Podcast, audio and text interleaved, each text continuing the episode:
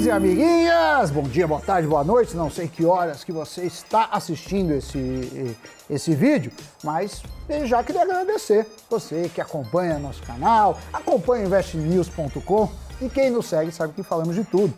É, que está ligado ao mundo dos investimentos. É um programa plural, tem comportamento, tem análises técnicas e por aí.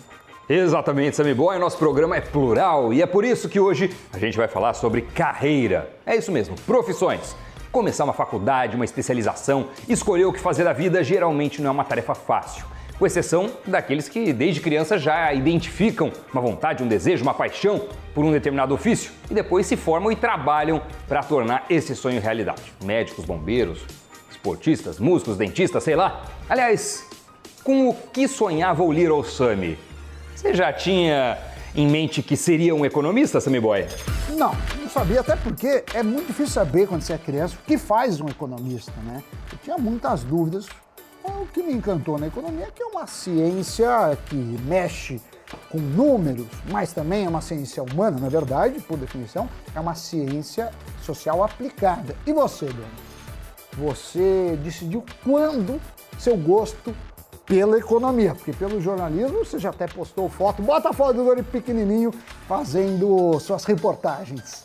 Olha só, abrindo meu baú, Samidana, sabe que hum, quando eu era criança eu já sabia, né, que queria ser apresentador de TV. A economia veio como complemento, digamos assim, porque eu achava que chegar na TV era muito difícil, e era mesmo, né? É, funil muito apertado, e eu queria me diferenciar de alguma forma. Aí eu escolhi me diferenciar pela formação, pelo conhecimento, pelo currículo e tal, e aí eu fui para economia. Mas junto com ela, curiosidade, Samidana, não sei se você sabia, eu prestei também vestibular para biologia e engenharia de alimentos.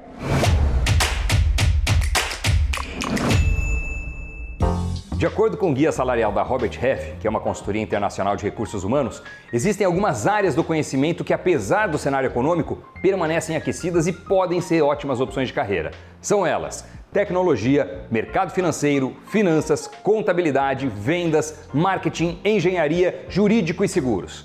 Os recrutadores estão em busca de candidatos, mas se queixam da falta de profissionais devidamente qualificados. Mas fato é que, com retomada dos IPOs, boom de investidores pessoas físicas na bolsa e expansão dos produtos financeiros, aumentou e muito a demanda pelo profissional do mercado financeiro.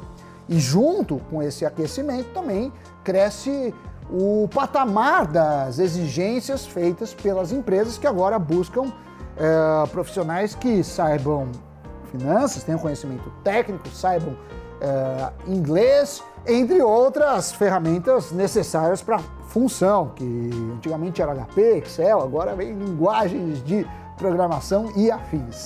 É, agora o que se espera também é uma mudança na forma como esses profissionais trabalham, com uma rotina mais estratégica e menos operacional. E segundo a Robert Half, ao menos sete profissões na área de finanças estão se valorizando em 2022. São elas: fusões e aquisições, analista de investimentos, profissionais da área de equity research, CFO, COO, profissionais de compliance e relações com o investidor. Segundo o professor de certificação no mercado financeiro, Edgar Abreu, o Brasil tem hoje meio milhão de bancários e 15 mil autônomos de investimentos. Essa comparação é necessária porque foi por meio dos grandes bancos que alguns tipos de investimentos começaram a ser oferecidos décadas atrás. Porém, na época, este era um mercado muito restrito, com uma oferta de produtos bem menor. Tanto que a renda fixa era o carro-chefe, e sem contar que estes investimentos eram exclusivos para pessoas de alta renda. É, só que no começo dos anos 2000 essa história foi mudando. Os produtos financeiros foram aumentando e também a necessidade de ter profissionais qualificados para trabalhar com eles. Antes disso, era um cenário mais de terra arrasada. Por exemplo, não se exigiam certificações para os bancários, que ofereciam seguros, abertura de contas, consórcio, títulos de capitalização. Eles eram contratados geralmente por terem uma boa relação, relacionamento, outros atributos, mas não por dominar cada produto financeiro que poderiam oferecer aos clientes. E com a consolidação das corretoras, os profissionais que atuam nelas fazem o trabalho de auxiliarem os clientes a experimentarem todas as alternativas de investimentos respeitando o perfil de risco. E hoje, como temos um mercado aquecido, isso demanda muitos agentes autônomos. Agora, tem algumas áreas dentro deste escopo que tendem a ser mais requisitadas daqui em diante. Um exemplo são os consultores de investimento. Assim como ter personal trainers para ajudar na saúde física, esse profissional vai pensar no planejamento tributário, orçamentário e familiar do cliente, vai ajustar as despesas, fazer uma blindagem patrimonial, ou seja, um verdadeiro personal de finanças. Neste caso, a certificação necessária é o CFP, CFP em português. E meio que na mesma pegada, mas indo mais para a área de psicologia, estão os profissionais de Behavioral Finance. Esse especialista analisa o comportamento do seu cliente, o que por sua vez tem um impacto direto nas finanças, como a gente já falou aqui diversas vezes, né? E é daí que entra essa figura, alguém que entende tanto de psicologia quanto de finanças. Behavioral Finance, finanças comportamentais, e é o especialista desse tópico. E deve continuar em alto o assessor de investimentos. Nesse caso, é necessário a certificação da Ancor, que é o AAI. E o professor Edgar Abreu vai falar agora num vídeo qual a remuneração geralmente prevista nessas áreas de atuação. Diz aí, Edgar. Muita gente quer saber qual é o salário de um profissional que tem a certificação CPA 10, CPA 20, CFP, enfim. Bom, é bem simples. Primeiro vamos fazer uma analogia para você entender que essa certificação é como uma habilitação e ela vai te habilitar para os principais casos do mercado financeiro e entender por que tem tantas certificações assim. Pensa comigo, né? Para você ser um motorista, para ser um piloto, você vai precisar ter uma habilitação para dirigir uma moto, tem uma habilitação para dirigir carro, tem uma outra habilitação. Se for ônibus, tem outra, e se for avião, meu piloto, tem outra habilitação. Cada uma delas você pode usar como profissional e trabalhar em uma empresa específica. E você vai ter salários diferentes. Motorista, de maneira geral, você vai ter um salário de motorista, que é bem diferente de um salário de um piloto de avião. Mas claro que nós temos um número muito menor de pessoas que têm habilitação para dirigir ou pilotar um avião e dirigir um carro. São números diferentes. É a mesma coisa acontece com certificação.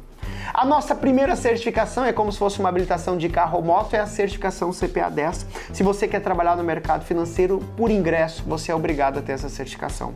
Como é o salário de ingresso também da maioria das instituições, depende muito de instituição para instituição. Assim como motorista de carro que trabalha no aplicativo A ou no B, ou no táxi, ou numa empresa, muda o salário, a mesma coisa acontece com o profissional com CPA 10. O salário em CPA 10 costuma oscilar entre 2 mil a 4 mil reais é o ponto de ingresso. Claro que sempre tem benefício. Você trabalha no banco, você tem plano de saúde, você tem alimentação, previdência, mais um pacote de benefícios. Fazendo uma boa carreira dentro dessa instituição, você pode daqui a pouco gerenciar cliente. Se você vai gerenciar cliente, CPA 20 é a habilitação que é obrigatória. Opa, vou dirigir um ônibus, agora eu preciso de uma certificação mais poderosa. Bom, para isso, teu salário também precisa aumentar, porque imagina a responsabilidade de transportar duas, três pessoas num carro. É diferente de transportar 30, 40 pessoas no ônibus vai receber mais. Quanto ganha em média quem tem CPA 20? Bom, aí vai de 4 a 7 mil reais, é mais ou menos a oscilação de quem tem CPA 20, chegando a 8 mil reais, dependendo da instituição. Beleza, bacana, cresci na carreira, agora eu sou um gerente alta renda. O que, que é o gerente alta renda? É aquele profissional no mercado que trabalha agência Select, estilo personalité, com esse nome bonito que faz parte de um conglomerado e atende os clientes em um pedacinho separado, somente os grandes investidores. Aí você tem que ser um grande profissional, tem que ter uma carteira chamada CEIA, Certificação Especialista em Investimento da Ambima. E com essa habilitação você está pronto para atender os grandes clientes e, consequentemente, ter uma remuneração melhor. Essa remuneração oscila de 8, 7, 8 até 15 mil reais. Na média, esse é o salário, podendo, claro, ter casos com mais de 15 mil reais, mas essa é a média da maioria dos profissionais. Tudo bem? É importante também falar da certificação agente autônomo de investimento, que é quem não vai trabalhar em banco, mas vai trabalhar em uma corretora. E nesse, quando você começa a sua carreira, você vai ganhar dois mil reais. Na média é isso, é o início da carreira. Mas quanto mais você aumenta a sua carteira, não é uma mudança de função, é aumentar a carteira, tem mais clientes, mais investimento, maior a rentabilidade dos seus clientes e também sua. Tem profissionais, a gente autônomo que ganha 20, 30 mil, 40 mil, mas não é fácil, é uma longa jornada conquistar isso, depende muito do seu trabalho. Assim como também tem muitos profissionais com certificação C ou às vezes até o CFP que ganham 30, 40 mil reais por mês, mas também são as exceções. Foque na regra e lute pela exceção. Edgar, muito obrigado pela sua participação. Bem, E aí, se interessaram pelo assunto? Deixe nos comentários o que vocês acharam, se tem alguma dúvida, sugestões de o que deveríamos fazer nos próximos cafeínas. Quem sabe, né, Dona, a gente não tá falando com vários profissionais ou futuros profissionais do mercado financeiro. Dito isso, giro de notícias.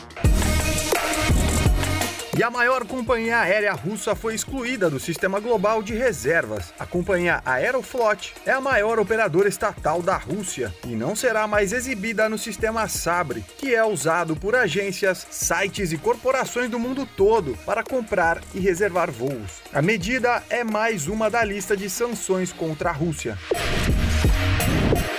A startup imobiliária Quinto Andar fez a sua sexta aquisição. Dessa vez, a empresa comprou a Knox, uma startup de aplicativos para condomínios. A plataforma conecta moradores a síndicos, porteiros e prestadores de serviços por meio do celular. O valor da transação não foi revelado. O TikTok aumentou mais uma vez a duração dos vídeos em sua plataforma. Em julho do ano passado, vídeos de 3 minutos passaram a ser permitidos e agora conteúdos com até 10 minutos poderão subir na rede. A medida também faz parte de uma série de testes para medir o comportamento dos usuários e ampliar a experiência de uso. Partimos? Partimos até o próximo cafeína e não se esquece de se inscrever no Invest News, hein? Tchau, pessoal.